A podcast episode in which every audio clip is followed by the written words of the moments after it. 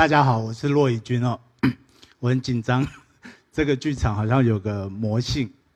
那呃，我今天要在这里跟大家讲两个故事，这两个故事都是我在旅途中遇见的、看见的。那第一个故事呢，是我大概五年前来到广州，那个时候广州有一个方所书店开幕，那他办了很多活动，那我我也就参加其中一场演讲，反正第二天我就。到机场就回台湾嘛，那第二天他们是派了一个小小巴来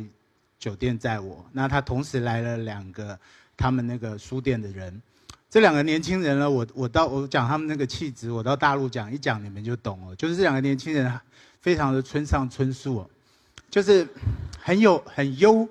很有礼貌，可是，在那个礼貌的后面，你又感觉到有一种冷漠。哦，你们大家知道那感觉，是他们他们是坐在我前面，他们两个是老同事，一个男孩，一个女孩。那男孩留个小胡须，然后头发长长，有点像日本的那种摇滚歌星哦，很帅。然后他们两两头是其实两个聊得很欢，但是他们聊一聊，突然就会转过身对我坐他们后面对我说：“陆老师，您有什么渴吗？是不是？是不是什么的？”我就觉得特别不自在，就是好像这种太太细致、太敏感的人跟人的关系，很有礼貌的一种互动，我觉得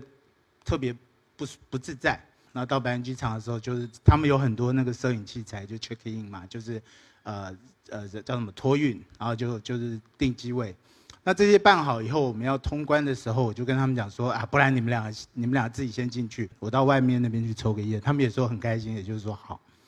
那我就走到就走走走，就经过这个机场的这个大厅哦，航厦大厅。那那边有一个自动贩卖机，我就掏铜板去。投币嘛，就是买一瓶那个可口可乐。我正在投币的那个时候，我就听到我的脑袋后面有一个人在跟我讲说：“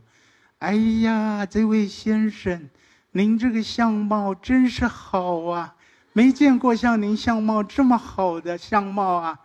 然后我我的脸稍微转一个大概侧四十五度吧，三十度左右，我就看到是一个和尚。哦，我心里就想：他妈诈骗，啊，把我当台湾傻逼。我我不理他，我就拿我的饮料。那我一转过，当我一转过来，他当然还是继续在说：“哎呀，您这个相貌真是好啊，什么？”但是问题，当时我看到他的脸，我整个呆住了。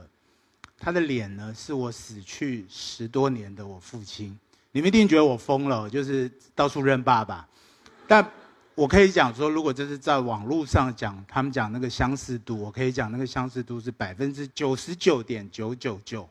相似度非常像，而且他非常像我父亲，就是这个所谓的1949年从大陆，就是跟着战败的国民党跑到台湾去嘛。你就想他当时到台湾去，到一个他完全陌生的一个异乡，他才二十岁，他根本不晓得这个生命里的各种，没有一个老人来告诉他生命里的死亡，呃，被遗弃。孤独这些事情要怎么解决？所以他是一个非常严肃、不会表达感情的人。我从小到大，我们小孩跟他之间的身体接触，就是干了坏事他揍我们的时候。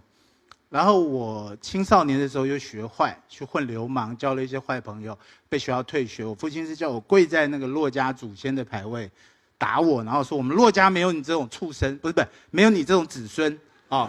然后，但是他到了老年，后来我我我我上大学，我就。突然着迷于小说，我就跟我父亲说我要写小说。父亲就说，也跟我的妈发了一场脾气，就是说走这条路会饿死。然后，但是大约到他老了，就是我大概三十多岁，我大概就得了一些奖，出版了一些书。他后来瘫病瘫了在床上，我回永和老家去看他的时候，我每一次一一一一到他床边，他那个笑脸，我在广州白云机场看到这个老和尚那个喜欢的那个笑。就是父亲的笑，那他还是继续在跟我讲说：“哎呀，你这个相貌是太好了，我从九华山下来，哎呀，我跟你结个缘，我这里有一个那个地藏王菩萨的那个镀金的一个金牌，跟您结缘。”我心里那时候已经认定他是我爸了，对不对？所以他你要诈骗我就诈骗我吧。他当然不知道，我就说那这多少钱？他说不用钱，不用钱。我说不不能不用钱，一定要钱。哎，他真的不要我的钱。然后那个那个地藏王菩萨那个金牌就给我，那我说不行吧？然后他说不然这样子吧，你是台湾来的，那个我没见过新台币，你给我一张台币让我看看，留作纪念，什么诈骗对不对？不是，我其实皮夹里只有一张一百块的台币，一百块台币等于人民币二十块，所以这不是诈骗嘛？然后就我后来就他跟他分开了以后，他还一直在说你这个相貌真是好，我心里就是非常的翻涌。那后来我有一个想法，就是因为我那个时候那那之前有一个香港的朋友。一个女孩，她的先生他们是那种小夫妻，很郎才女貌，很可爱。我在香港有有一次待了三个月，跟他们都一起去混 pub 啊，喝啤酒，非常要好。但后来他那个先生因为忧郁症就上吊自杀，这女孩一直走不出来。然后他们那个是基督教，在那个葬礼上就请我写了一首诗。我那诗大概就是写说，我们以为这是一个离开，其实说不定这些人他继续在世界我们所不知道的世界各处的机场、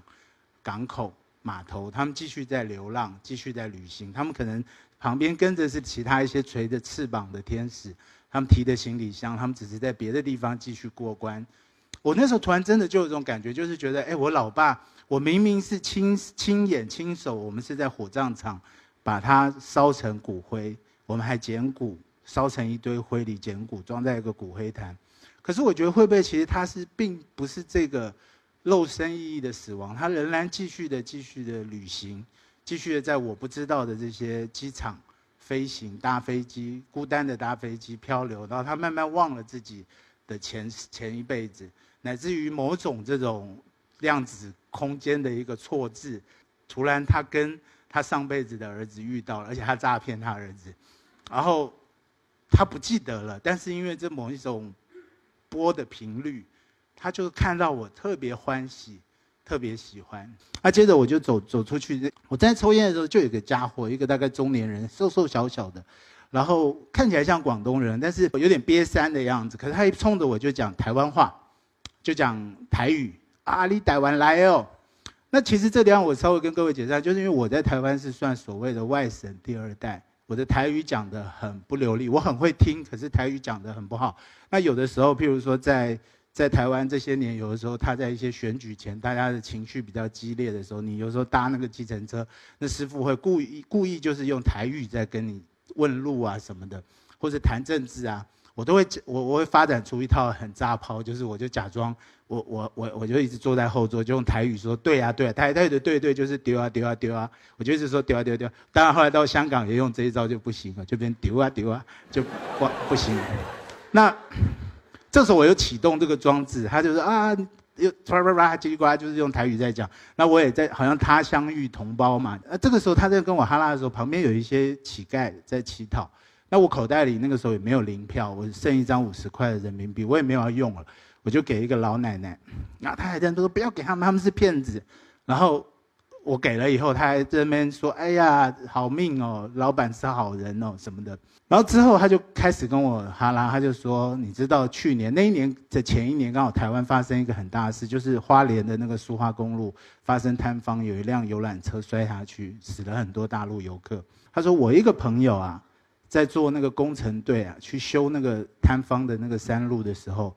挖到一尊千年的金佛啊，那个。”那个人家跟他鉴定是千年金佛啊，我不懂这个，他不懂这个。那你有没有认识的人可以买这个？我那时候内心马上咔嚓就启动，他妈的诈骗！然后来这一套，台湾一千年前佛教根本还没到台湾，你你一千年前你那挖出一个什么原住民的那个百步蛇的那个陶瓮，我还信你。你来一个什么千年金佛，谁啊？然后当然我就立刻就是还是那种。就我刚才讲，村上春树就是还是很有礼貌啊，抽烟然后把烟熄了，啊，不认识人好像没有啊，拍谁拍谁，然后我我我就离开了。但是我在走这个机场的时候，在往里头走的时候，我心里就一直在想说，这个人我肯定在什么地方见过，因为我我其实很长时间是在咖啡屋写稿，我会训练自己一种像摄影机，我一个空间里我见过的人，我觉得我见过他，我肯定就是见过。但是我就这样通关，然后当然那个时候也比较慢。觉得飞机在起飞的时候，我脑袋突然啪一响，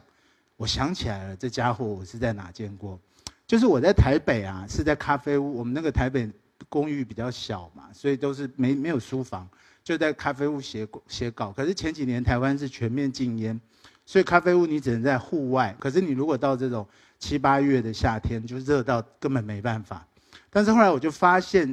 一个地方就是白先勇写《镊子》的那个一个新公园，它是一个老区，它旁边的一个侧门出来的一个一条短短的街道，那条街道是一个老，等于是被遗弃的，都是老人待的那个社区。那个街道旁边都是一些老的按摩店啊，老的西药房、老人的理发店、彩券行，就是老人的生活乐趣所在的这种老区，就是一个很像化石岩层。那这里有一个咖啡屋，是一个连锁咖啡，我们在台湾那边叫一克咖啡 （Is Coffee）。一克咖啡它其实是作弊的，它是一个大楼的骑楼推进去一点的一个区块，可以在户外吸烟，可是太阳没有晒到那么热。哎，那里有四五张座位，我就会去那边写稿。但是我去那边的时候就要抢那个座位，因为我抢到一张座位的时候，旁边是挤着坐着，每一桌都坐五六个这种老头儿那这种老头在台湾就是那种外省老头，就是很像那种退休的将军啊，或是那种情报局退休，特别怪，就是有的还坐着那个电动轮椅车，然后头发是烫金色的，然后超会吹牛的啊！我认识中南海，认识有人呐。然后这个两岸的战争怎样子？现在状况，美国那边已经有情报，那个股市可以去买哪一个股？全部在那边吹牛。然后我吵得要命，我在那边写稿。但是我记得有一次，就是我看到有一桌在这么吵的这些人里面，有一个家伙很瘦，他是本省人，很怪，他怎么就坐在这个这个这一桌里面？好，这个故事大家就讲完了。我觉得那天早上的广州白云机场对我来讲像是一个魔镜哦，就是。我死去十年的父亲，或是远在台北的一个老街老街的一个咖啡屋的一个一个中年人，他们却都以另外一种角色出现在我面前。本来是不该出现在这里的，然后突然就出现在我面前。哦，那我觉得好像这个旅途中的这些神秘的时刻，它很像是你会在一条无比清澈的河流，这个河流本来可以倒影看到你所视的这个真实世界的倒影。但是突然咚一个石头丢下去了，那个涟漪荡开了，扰动了，然后突然它本来摆物件摆放的位置全部被改变了，然后它形成了另一个倒影的宇宙哦。那这是我第一个故事。那我第二个故事比较短，就是也是呃呃大概几年前去马来西亚吉隆坡也是一个活动，然后最后一天的晚上。那当当然，我那边有一些马来西亚他们的年轻的作家很喜欢我，跟我是好哥们。他们大家都小我十岁，然后我之前也有去过吉隆坡，然后他们都很苦闷。他们大家都是大学到台湾去留学，然后拿到学位之后回回马来西亚，但是他们回到那个国家，那国家其实是对华人是很压制的。然后他们在那边那国家是非常苦闷，他们只能到一个华文报纸叫《新洲日报》去工作。但是我这一次去的时候，他们大概都已经比较大了，大概我也我也四十五岁，那个时候四十五岁吧，然后他们也大概三十五六岁，然后已经有开车了，也有家结婚了，小孩就是也也好像本来一群小文青变成老朋友了，然后他们带我去个 pub，那 pub 里还有个台球桌，我们还在那边像侯孝贤电影那个风归来的，我们在那边打台球，然后喝酒聊得很开心。那天晚上大概三四点。他们就其中一个就派其中一个家伙就送我回酒店，他就载我开到半路的时候，他突然就跟我讲说：“骆大哥，我带你去看一个地方，很很妙的地方。”那我当然在他面前是大哥老就老哥嘛，我就装的很见过世面啊，没问题，走，我们去看好玩吗？走去。可他带我去那个地方，就很像我小时候，我们家比较穷的时候，我妈妈通常是每一个礼拜六日会带我坐公车，然后提一个菜篮车去一个批发果菜市场。那个是一个早市，那个市场就是你会觉得那个地面都有一种烂泥黑渣的那个累积着，然后会那瓜瓜果路边的瓜果都飘飞的苍蝇，然后有死去的那个鸡的翅膀的那个羽毛，然后有烂掉的肉，有一个赖皮狗叼着一块肉，后面有人在追。哦，就是这样的一个一个一个场景。我那天到那个地方是一个一个感受，可是我从车窗看到眼前的那个画面，眼前大概有四五百个年轻的女孩，像那个鱼群一样，像深海里的鱼群，非常漂亮的年轻女孩。那当然他们是，你当然知道他们是卖的，你懂我意思吗？他们是这是一个妓女区。我当然在电影上也看过好莱坞那个那些。那些拉丁裔的、华裔的、黑人那种主街女郎，但是他们都是站一个一个标兵的。或者我我年轻在台湾也会，我朋友也会拉我去看那种，那叫卡比亚，就站在站在路边拉客的那个老妓女，我会看。可是我没有看过一个场景是这样的景象，像一个女高女高中学校在放学，这么大的数量。这么漂亮的女生，我整个慌了，我就跟他讲说，现在要怎么样？现在是怎么办？这家伙就说没问题，我搞定。然后他就我们就开车门一下来，就十几个女孩挤着我，就一开口，大哥要要要要幸福一下吗？要快乐一下吗？你一听口音，全部都是从大陆中国大陆出去的，你懂我意思吗？就是全部是这种标准的，不是南方的，是普通话。然后，哇，我就脸红。我从小到大没有这么多女孩这么中意我。然后，然后他就他就非常世故，他就说没问题，我们喝个酒，待会再说。然后就就我们就走到里面，里面是一个很很像夜市，很多棚子。那个棚子卖的东西其实跟。广州这边、广东啊、福建、台湾这些那些旧的夜市，东西很像，就是一些快炒，那瞎灯暗火的，然后摆很多张圆桌，还是大量的女生在这边游动，一群一群的，很像那个深海在吃那个腐烂物的那种漂亮的荧光鱼。那有的女孩你会觉得真的很漂亮，漂亮到你觉得只要给她一套名牌的衣服，她是可以上 L 杂志，可以上那些时尚杂志拍那个平面模特儿的，在面前涌动，然后还是不断来撞我们。那我也看到他们不断去向鱼群去追那个掉到水里的饵，有几个男性，除了我们两个以外，还有几个男性，都是那种你看就是底层的苦力劳工的那种年纪比较大的男人，也是像《红楼梦》的贾宝玉那样被一群漂亮的年轻女孩追逐着。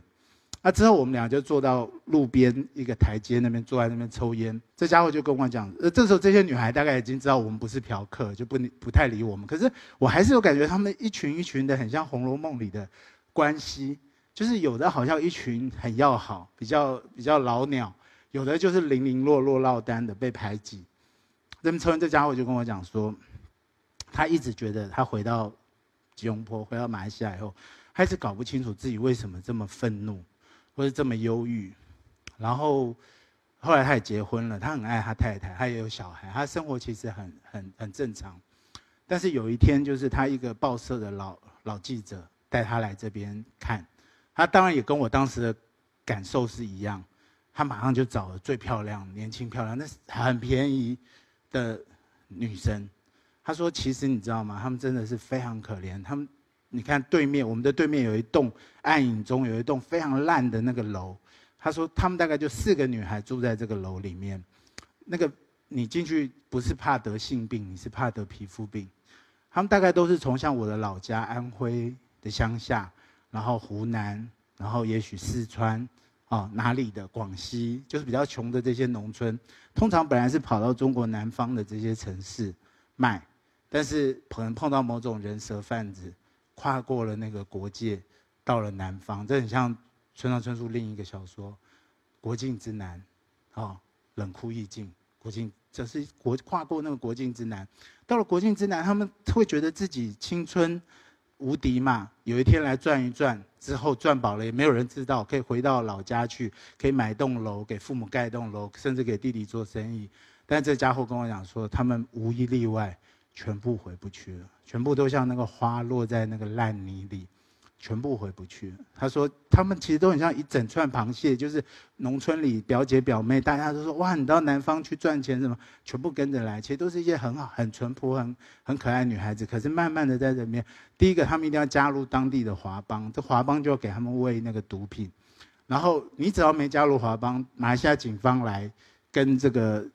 黑帮勾结，他们要业绩要打打仓打黑的时候，就抓你们这些落单的，抓进去都非常惨。这整个是一个国界之外的一个南方没有人知道的一个梦境。那时候他就跟我讲说，呃，他后来还不知道自己像生了病，每个礼拜一定会跑来。他后来也不嫖了，他后来会找年纪比较大的这些这些妓女，请他们喝酒，然后吃饭，听他们的故事。后来他就跟我讲一个话，听了我非常感动。他说，他打算写一个小说，这个小说的名字叫做《未来的祖先》。他说他碰到这些女孩子，他才突然感觉到，为什么他一直觉得他在这个国家像一个怪物？为什么他这么不快乐？为什么他这么愤怒？他说，其实他突然看到这些女孩，他会想到一百年前他的母系祖先。那个时候，南方都是从广东啊、福建这些地方去南方挖锡矿。